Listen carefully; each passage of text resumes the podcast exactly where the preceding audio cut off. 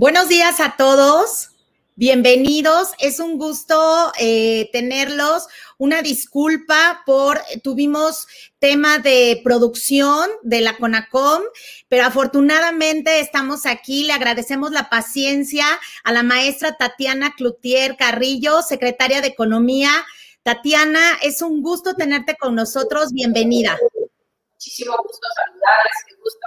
Eh, buenos días a todos y todas. Gracias, Tatiana. Bueno, pues vamos a empezar esta, esta plática en donde eh, seguramente vamos a, encontrar una, una, visión muy, eh, muy, muy tuya de, de, de, la de esta nueva administración a partir de que de, que tomaste el cargo en la Secretaría. Y, bueno, empezamos con eh, el tema que nos ocupa y esto es, eh, ¿cuál es eh, en este caso la visión que tiene la Secretaría de Economía respecto a la responsabilidad social, estimada Tatiana?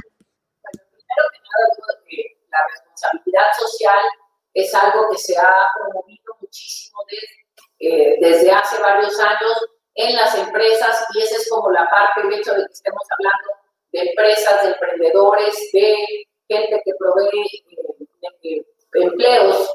Tiene la parte esta de la responsabilidad social.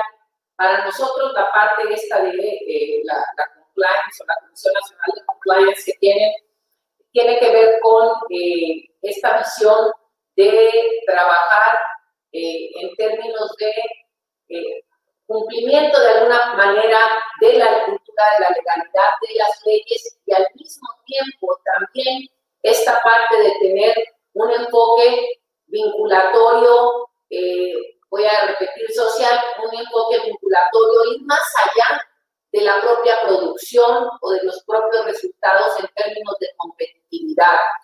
Yo creo y todavía eh, recuerdo muchísimo que se dice que una empresa es una comunidad de vida y de trabajo. Y si estamos hablando que una empresa es una comunidad de vida y de trabajo, estamos hablando que es un ente que está hecho para producir y generar ganancias, más no solo para eso. Tenemos seres humanos que trabajan allí, que son parte de esta comunidad que genera la, la producción y en ese sentido tenemos a una institución o a una empresa que viene y genera eh, empleo o se lleva, por decir algo, ocupa una parte del espacio en una comunidad y algo le tiene que regresar a esa comunidad. Entonces, este es como el primer punto de saque y creo que eh, las instituciones que tienen esta parte de compromiso de responsabilidad social tienen que tener primero un apego al cumplimiento propio de la ley y a una parte de compromiso con el cuerpo de trabajadores y trabajadoras que están dentro de la propia eh, institución y luego con la comunidad. Totalmente de acuerdo, Tatiana. Esto es un, es un trabajo incluso transversal, en donde no nada más nos encontramos con la responsabilidad del lado de las empresas, sino también en este caso de incluso eh, los propios ciudadanos. Y por esa razón es que es tan interesante involucrar a nuestras autoridades, porque no, no lo podemos dejar nada más de, de un solo, de, un, de, un, de una sola óptica, sino tenemos que verlo de manera sinérgica y, aquí, Tatiana, hay algo que, me gustaría preguntarte respecto a cómo, en este caso, tú observas eh, que se ha dado el crecimiento de la responsabilidad social en México. Sabemos que para efecto de Secretaría de Economía es una de las dependencias que ha impulsado, en este caso, no nada más a las grandes empresas, sino también a las micro, pequeñas eh, empresas. Y creo que ese es uno de tus puntos eh, fundamentales ahora en esta nueva administración que encabezas. Me gustaría que nos platicaras eh, eh, esa parte tan, tan interesante de las MIPIMES, por favor.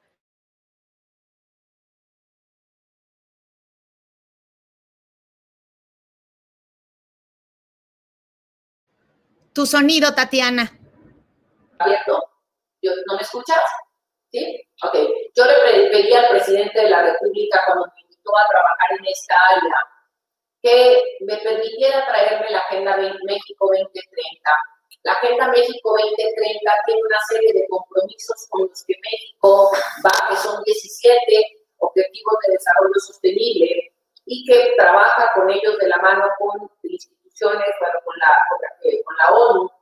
Entonces, aquí creo yo que la responsabilidad social ha tomado una dimensión nueva y creo que las empresas de cualquier tamaño, los negocios, los emprendedores, pero también los consumidores han ido más allá y han estado apoyando una nueva manera de interactuar. ¿A qué me refiero con esto? Se busca mucho hoy en día, primero, ya nos fijamos como consumidores, ya se fija la propia empresa, la propia empresa cómo tener participación de más mujeres en, puestos más importantes, cómo empiezan a considerar y ya empiezan a decir cómo estoy contribuyendo, qué estoy haciendo con respecto a mi comunidad.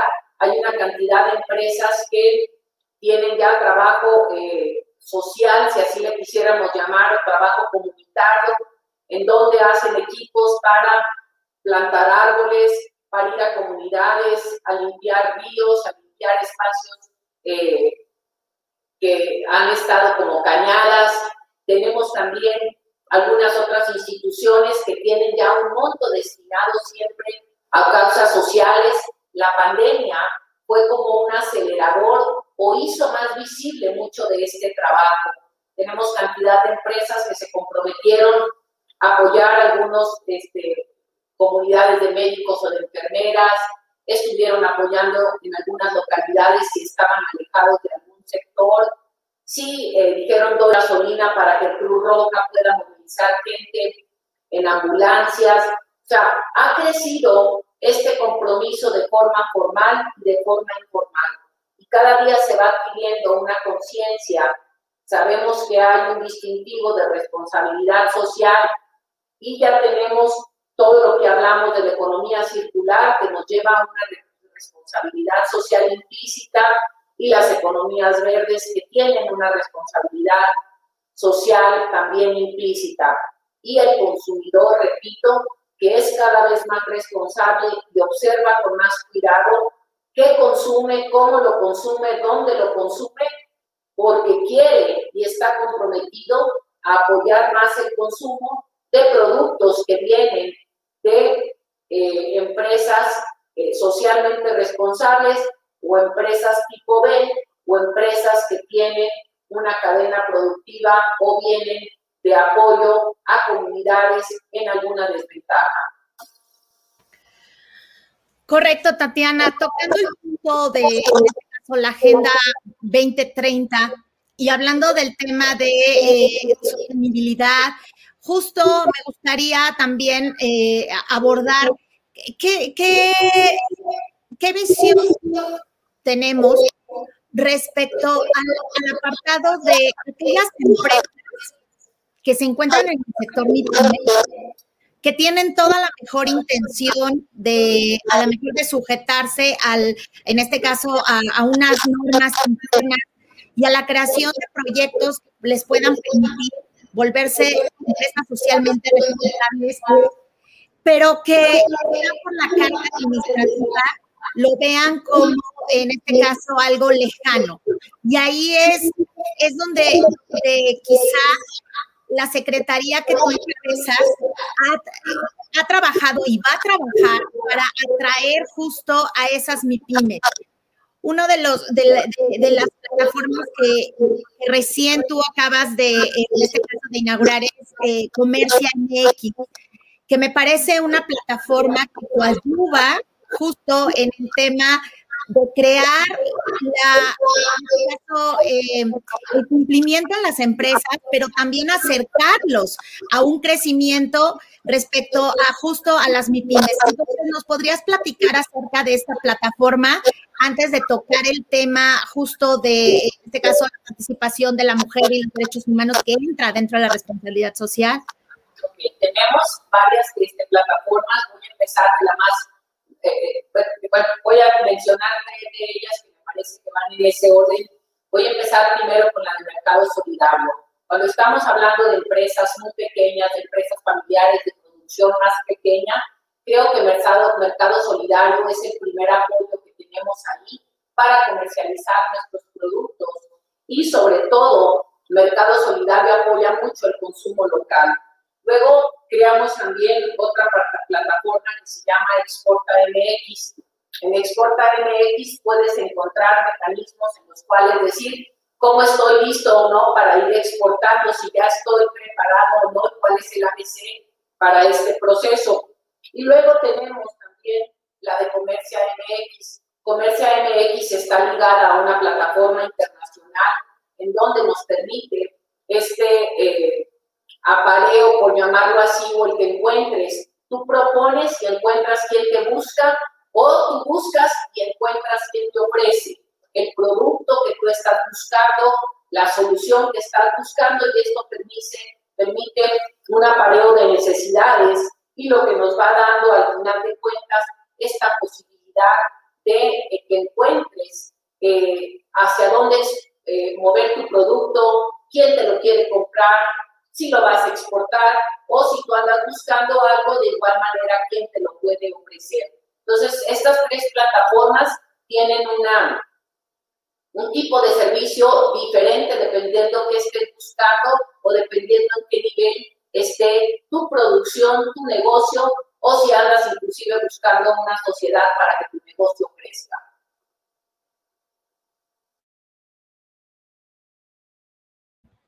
Correcto, Tatiana. Ahora, abordando el, punto que te, que te, mencionaba hace un momento, eh, cuando nosotros hablamos del tema de responsabilidad social corporativa, entramos también en la fase de, crear lo que tú mencionabas, una conciencia respecto a la paridad de género, a la, en este caso al impulso, al impulso de la mujer eh, y, y también a un tema relativo y que toca totalmente los derechos humanos. Eh, justo cuando, cuando hablamos de estos puntos, entonces, eh, hace un momento decías que la pandemia fue un acelerador, un detonador para justo eh, crear a lo mejor acciones inmediatas para las MIPIMES. Y una de las cosas que hemos podido observar de, de, acuerdo a estudios que se han hecho y, e incluso a, las propias, a las propias empresas es que mucho del, del trabajo, en este caso, y de las horas eh, que tiene la mujer eh, dentro de sus trabajos, pues bueno, se ha, se ha magnificado y, esto ha generado una especie de contracción entre, eh, pues, el choque de lo que implica el estar en casa, el llevar, en este caso, el, el trabajo y en muchas ocasiones nos encontramos con la parte, en este caso, administrativa. Entonces, eh, ¿Qué hay con ese apoyo y esa presencia que debemos tener, eh, en este caso de la mujer, en las empresas y que forma parte de esa responsabilidad social en materia de derechos humanos? ¿Cómo, em, eh, cómo, tú, ¿Cómo tú consideras que el empresario, que la iniciativa privada debe de tomar, eh, digamos, cartas en el asunto respecto a esto?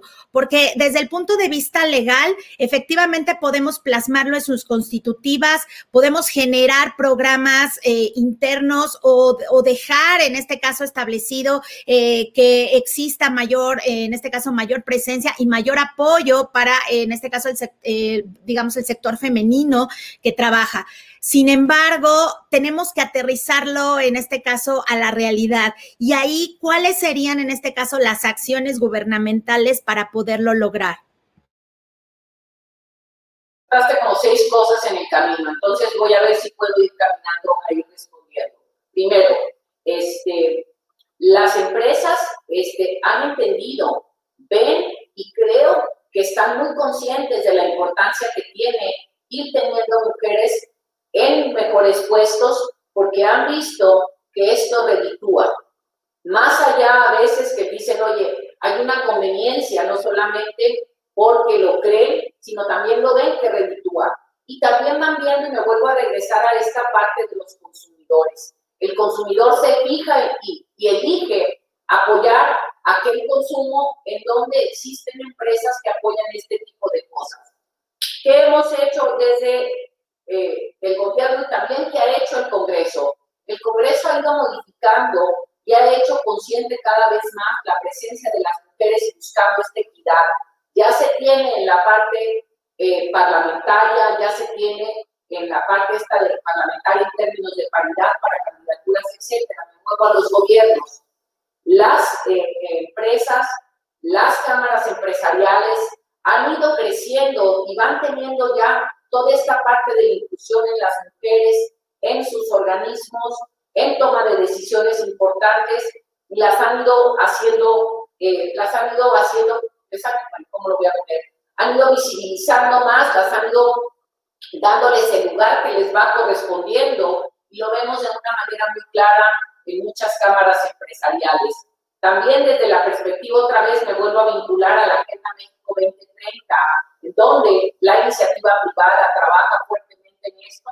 De hecho, Marta Patricia Herrera es la cabeza de la parte de la Agenda México 2030.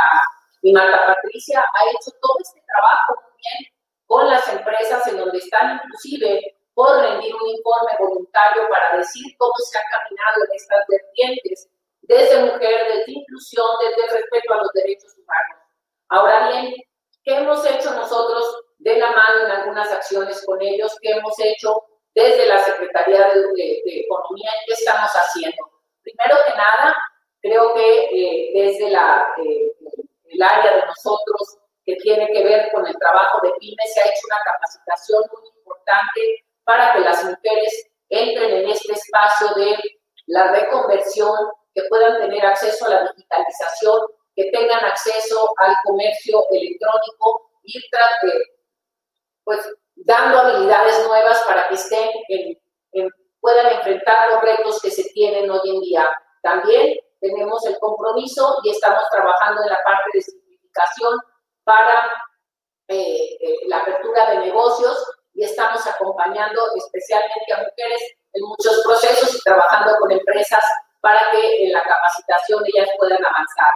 Ahorita con la Embajada eh, eh, de Inglaterra tenemos este, un proceso de un trabajo que vamos empezando de el igual trabajo, igual paga. Estamos apenas ahorita iniciando este estudio eh, qué vimos en Londres o qué me tocó ver en Londres cuando estuve por allá, es que ellos lo metieron a la ley y parte de lo que empezaron a descubrir es que en muchos momentos no había la conciencia de la diferencia del pago y que cuando hicieron esto público se empezaron a dar cuenta los propios o las propias dueñas de las empresas que lo que faltaba era capacitar para tener mayores oportunidades para quienes se habían venido quedando atrás para avanzar en mejores puestos y entonces empezaron a generar las condiciones para que esto fuera avanzando. Nosotros estamos empezando este estudio con la, eh, con la embajada este, británica para caminar en esto y lo estamos haciendo y lo haremos público para poder ir avanzando en este sentido. ¿Qué también venimos haciendo? ¿Qué hemos encontrado con el Instituto Nacional de las Mujeres? Eh, estudios que nos arrojan que las mujeres quieren tres cosas en este país. Quieren, primero que nada, vivir libres de violencia, quieren tener atendido el tema de cuidados y, por otro lado, quieren también tener un trabajo pues, bien remunerado. Y creo que en esto es en la parte donde vamos creando políticas públicas a través del uso de la tecnología, muchas de ellas donde puedas tener eh, la parte de estar trabajando, creo que la pandemia aceleró procesos para hacernos visible a todos y darnos cuenta que puedo trabajar desde casa, puedo realizar, claro que tenemos otra, otro, problema que ahorita abordamos, quienes tienen hijos o responsabilidades de cuidados, y el Senado de la República aprobó ya un tema para atenderse el tema de cuidados. Y entonces desde ahí se puede ir resolviendo algunas tareas que normalmente se cargaban más en las mujeres. Bien, Tatiana, esto que comentas es, es, fundamental porque el tema que está realizando y que, que está en camino de, de, continuar y de acrecentarlo, economía, es el de generar capacitación pero no nada más capacitación para fomentar el tema altruista, porque eso es algo bien importante, que no nada más debemos de ver el tema de la responsabilidad social como una cuestión altruista, sino debemos de verlo como un retorno social. Esto es, que las empresas en el trabajo que realizan día a día, ya sea MIPIMES, ya sea grandes empresas, generen un retorno justo a la sociedad. Y ese retorno es quizá el, el, punto o la clave que, que en su momento Secretaría de Economía, junto con otras dependencias, como bien lo comentas, tendrá que enfocarse para que aquel empresario o en aquel emprendimiento eh, venga de la mano el programa para poder a la par realizar en este caso un retorno hacia la sociedad. Y esto es el, justo el tema de la responsabilidad social. Tatiana, tenemos una pregunta que me gustaría aquí eh, mencionarla. Tenemos a Alejandra Olay. Alejandra Olay nos acompaña de, desde Italia. Ella es nuestra vicecoordinadora del Comité de Cultura de la Legalidad y Responsabilidad Social. Gracias, Alejandra, por acompañarnos. Y nos dice, secretaria, buen día. Es un gran acierto que economía esté implementando los objetivos de desarrollo sostenible. Una pregunta. ¿Se prevé en futuro por parte de la Secretaría alguna certificación de empresa socialmente responsable? Gracias, Alejandra. Este, en Italia más la cuna de, donde viene nuestro queridísimo Leoluco Orlando, el, el, padre de la cultura de la legalidad. Es, es un honor siempre este, pensar en Yoluca y ver cómo lo aplicamos a las realidades. Coincido. De la, de la certificación lo, lo, pongo en esta manera. Eh, puede venir, pero otra vez yo lo voy a, ¿cómo lo voy a poner? Porque, este, a ver, si te quieres certificar en objetivos de desarrollo sostenible, estamos hablando de 17. La pregunta es, ¿cuál es de los 17? No creo que te puedas certificar en los 17 porque no los 17 te aplican o, o sea, eh, unos tienen que ver con temas de agua y a lo mejor no todas las empresas caminan en ese sentido, otros tienen que ver con temas de cuidado de la pesca, otros tienen que ver de pesca responsable, otros hablan de este, el tema de atender o eliminar el tema del hambre. Entonces, no creo que pudiese ser como tal. Habría que diseñar mecanismos de decir, estoy trabajando en esto. Estamos eh, trabajando en el objetivo A del 1, en el 2, en el 3, en el 4, que eso sería distinto. Me voy a ir un poco al tema de, de, las certificaciones estas, o tú ves algunas empresas que son socialmente responsables. Y, y, y híjole, ¿cómo lo voy a poner?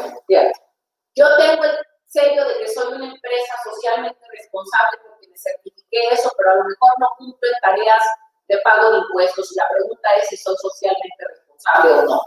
O por otro lado, puedes tener una empresa que es súper cumplida con su comunidad, empresas que ni siquiera tienen el, distintivo del sello este que vemos en algunas empresas y tienen una labor histórica en su comunidad.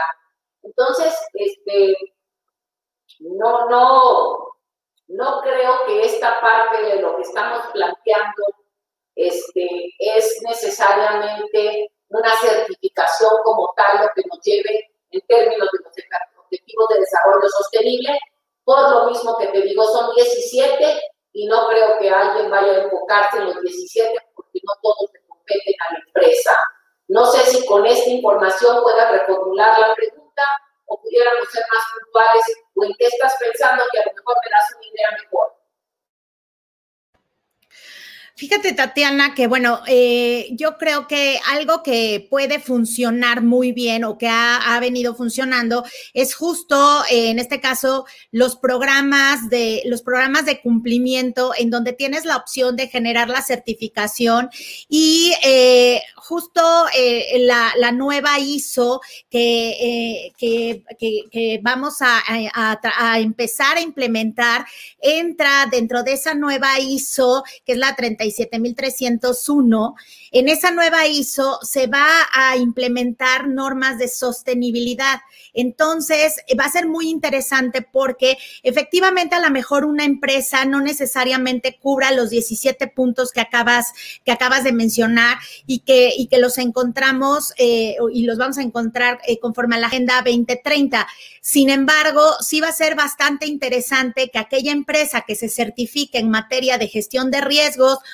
cumplimiento y adicional el tema de gobierno corporativo y sostenibilidad, pues bueno, va a poder tener, eh, digamos, una, una palomita para el punto eh, en materia, en este caso, de responsabilidad social.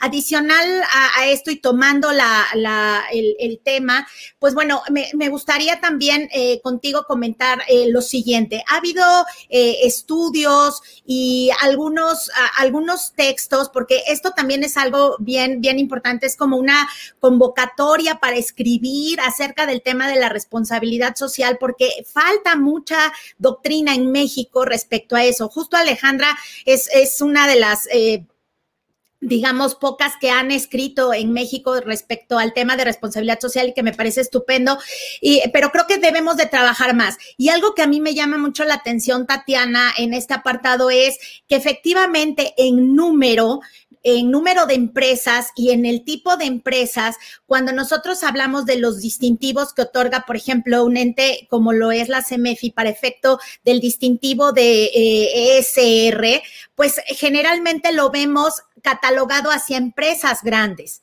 ¿Por qué?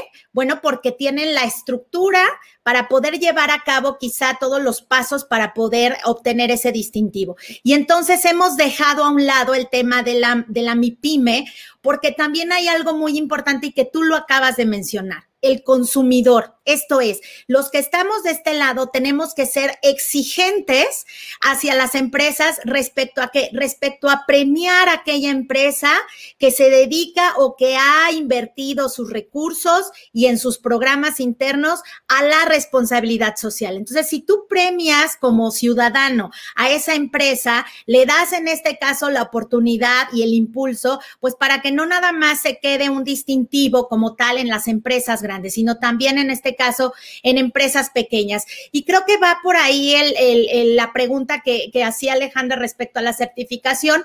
Y bueno, ahora, ahora bien, Tatiana, eh, para ya empezar a entrar en materia de recta final, eh, vas a tener y, pronto va, a haber una, una, reunión que, bueno, incluso yo ya también ya estoy inscrita para efecto de la, de la, de la discusión del tema de la Agenda 2030 y para también la presentación, eh, la presentación de un plan en donde vas, vamos a tener o te va a acompañar en este caso eh, personalidades para efecto de darle ese, darle ese impulso que como bien tú comentas, hoy por hoy creo que en México nos hemos quedado un poco, un poco rezagados respecto a la responsabilidad social. Pero creo que si nosotros empezamos a fomentar desde el ciudadano a, en este caso, eh, los puntos relativos a la Agenda 2030, estamos ya impulsando también a las propias empresas, porque la responsabilidad social corporativa no nada más se la tiene que creer la empresa desde el punto de sus directivos, se la debe de creer también en este caso sus empleados. Y ahí me gustaría, eh, Tatiana, que nos comentaras qué opinas acerca de, en este caso, eh, digamos, la parte laboral y la parte de los derechos, en este caso de los derechos humanos. ¿Cómo se ha abordado el tema de la responsabilidad social en México y en las MIPIMES?